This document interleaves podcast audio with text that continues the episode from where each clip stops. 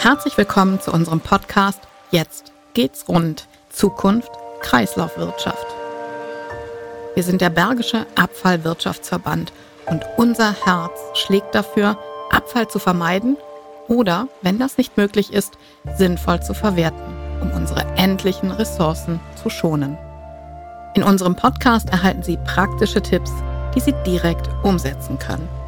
Wir liefern Ihnen die neuesten Informationen rund um die Themen Abfallvermeidung, Verwertung, Recycling und zirkuläre Wertschöpfung.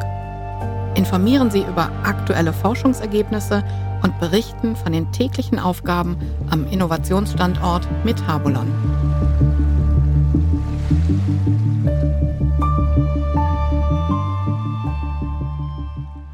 Zirkuläre Wertschöpfung. Darüber haben wir schon mehrfach gesprochen. In dieser Folge erklären wir, was sich dahinter verbirgt. Dabei spielen die Begriffe planetare Grenzen und Statussymbol Handy eine wichtige Rolle. Außerdem spreche ich mit Frau Lichtinghagen-Wirz über die Vergleichbarkeit von Produkten. Wie kann ich erkennen, ob ein Produkt wirklich nachhaltig ist? Mein Name ist Anja Kuhn und ich spreche heute mit der Geschäftsführerin des Bergischen Abfallwirtschaftsverbandes, Monika Lichtinghagen-Wirz. Und unser heutiges Thema ist die zirkuläre Wertschöpfung. Hallo, Frau Lichtinghagen-Wertz, schön, dass Sie da sind. Hallo, Frau Kuhn. Wir haben jetzt schon in den letzten Folgen immer mal wieder über die zirkuläre Wertschöpfung gesprochen.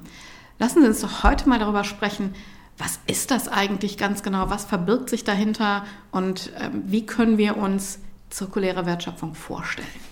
Also zirkuläre Wertschöpfung äh, ist entstanden eigentlich dadurch, dass wir feststellen mussten, dass äh, unsere Rohstoffe endlich sind.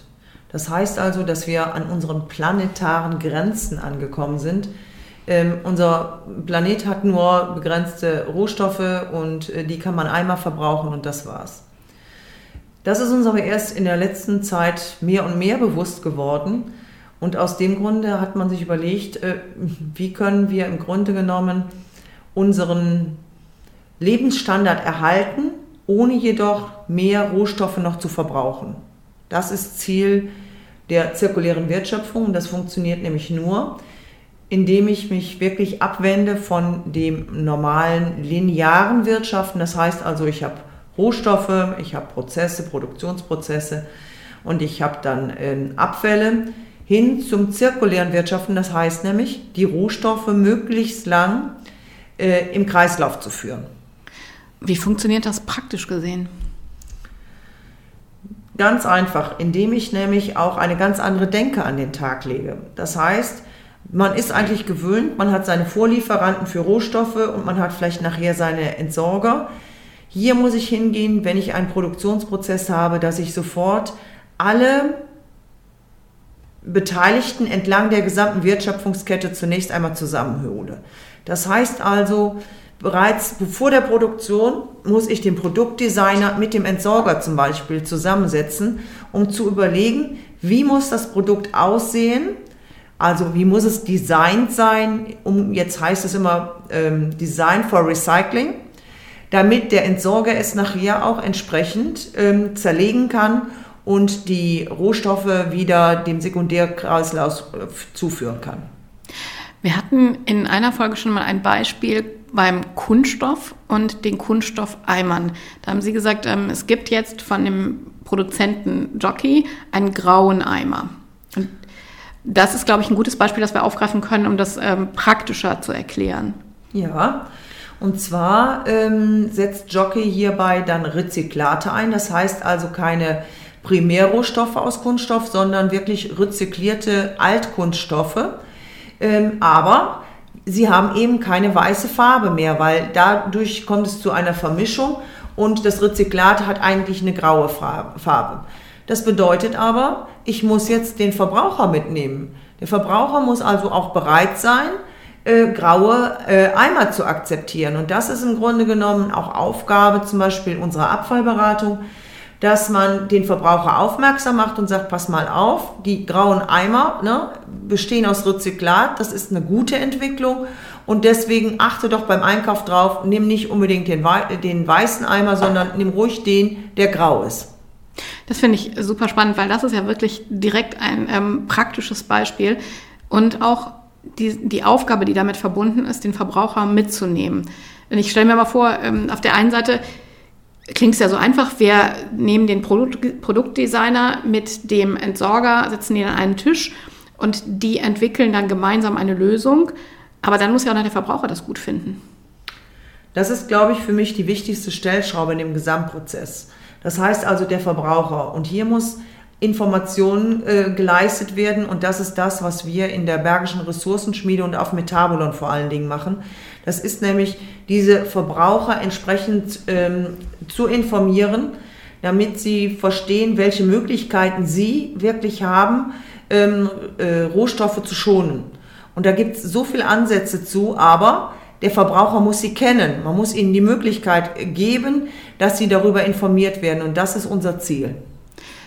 Welche Informationswege ähm, haben Sie da? Welche nutzen Sie da? Wir sind eigentlich hingegangen und haben uns ähm, die, äh, ja, eigentlich die Gesellschaft angeschaut und haben die in unterschiedliche Gruppen äh, heruntergebrochen. Das fängt an bei dem Kindergartenkind, geht über die Schulen. Dann haben wir aber auch die Berufswelt. Wir haben zum Beispiel auch die Kommunen oder aber die Unternehmen. Und für alle versuchen wir jetzt entsprechende Bildungsformate äh, zu kreieren, dass also die Zielgruppe sich auch angesprochen fühlt und dort die Informationen abgreift. Ich stelle mir vor, dass Sie da wirklich ein dickes Brett bohren müssen. Das ist ein äh, dickes Brett und vor allen Dingen muss man auch dranbleiben. Und deswegen ist auch zum Beispiel unsere Tätigkeit im Bereich der äh, ja, Kinder- und Jugendbildung baut aufeinander auf. Das heißt also, Kinder, die als Kindergartenkind vielleicht im äh, Bereich der kleinen Forscher schon bei uns waren und gelernt haben überhaupt, was der Flaschentornado ist oder das Brausepulver, was angemischt wird, was das bedeutet, äh, die kommen dann im Grund, in der Grundschule wieder, die können aber auch in der Sek 1 oder Sek 2 wiederkommen. Die Themen sind wohl die gleichen, aber die Inhalte sind andere. Wir bauen auf, das baut aufeinander auf. Und äh, viele kommen also und sagen, ja, das habe ich da schon in, im, äh, in der Grundschule schon mal gehört, aber es wiederholt sich nicht, sondern es ist anspruchsvoller, was wir dann zeigen. Teilweise in der Sek 2 haben wir Versuche, die haben wir mit der TH Köln zusammen entwickelt da geht es dann darum, wie Wasserstoff entsteht. Und das werden Sie wahrscheinlich, werden Sie ja einem Kindergartenkind nicht beibringen, sondern das kommt dann in der Sekt 2, äh, wo wir so etwas anspruchsvollere Themen vermitteln. Aber wie gesagt, es ist immer wieder was Neues dabei. Geht es Ihnen da manchmal so, dass Sie sagen, boah, das haben wir jetzt schon hundertmal gesagt? Oder sagen Sie, unsere Energie ist da so groß, ist es uns so wichtig, das erzählen wir auch noch tausendmal? Wir erzählen es auch noch 10.000 Mal, weil ähm, wir wissen doch äh, alle, wie groß die Reizüberflutung in der heutigen Zeit ist.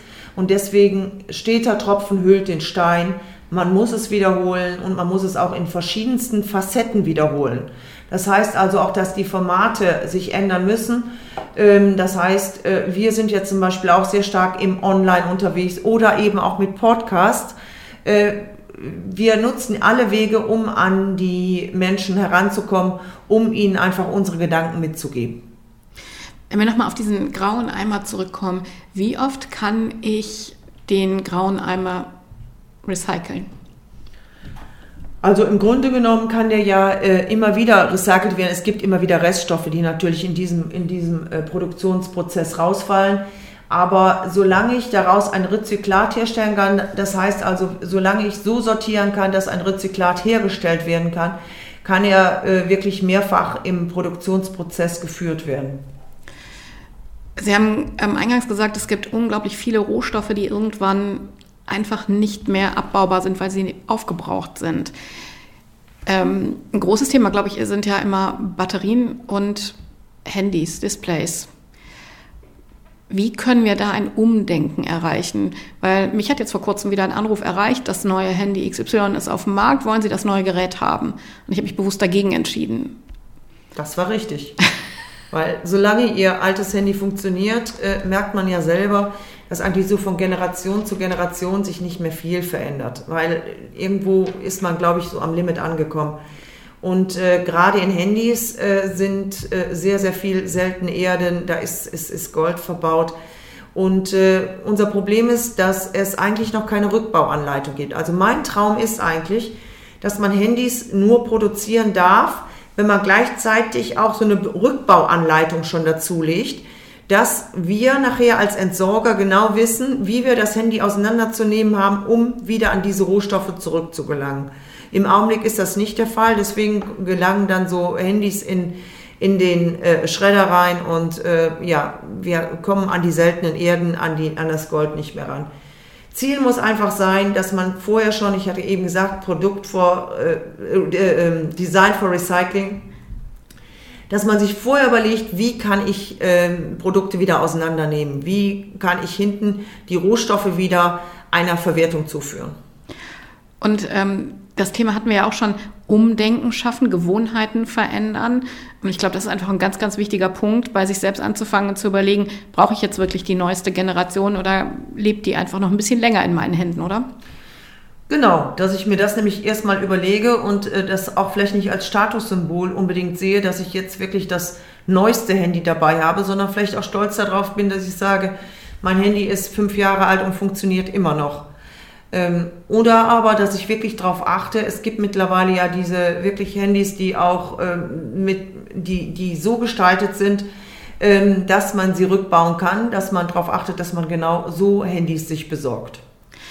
Das bringt mich jetzt noch zu der Frage, es gibt unglaublich viele Produkte, wo der Stempel nachhaltig draufsteht.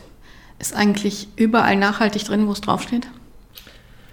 Also mittlerweile gibt es da viel zu viele Scores und äh, wir sind gerade im Bereich der Bergischen Ressourcenschmiede mit anderen Akteuren dabei, ein entsprechendes Label nochmal zu entwickeln also mein Traum wäre wirklich auch im Bereich dieses, äh, dieser Nachhaltigkeit, dass man so ein Ampelsystem hat, das für jeden Verbraucher sofort ersichtlich ist. Handelt es sich wirklich um ein nachhaltiges ähm, Produkt oder aber äh, ist da die rote Ampel drauf?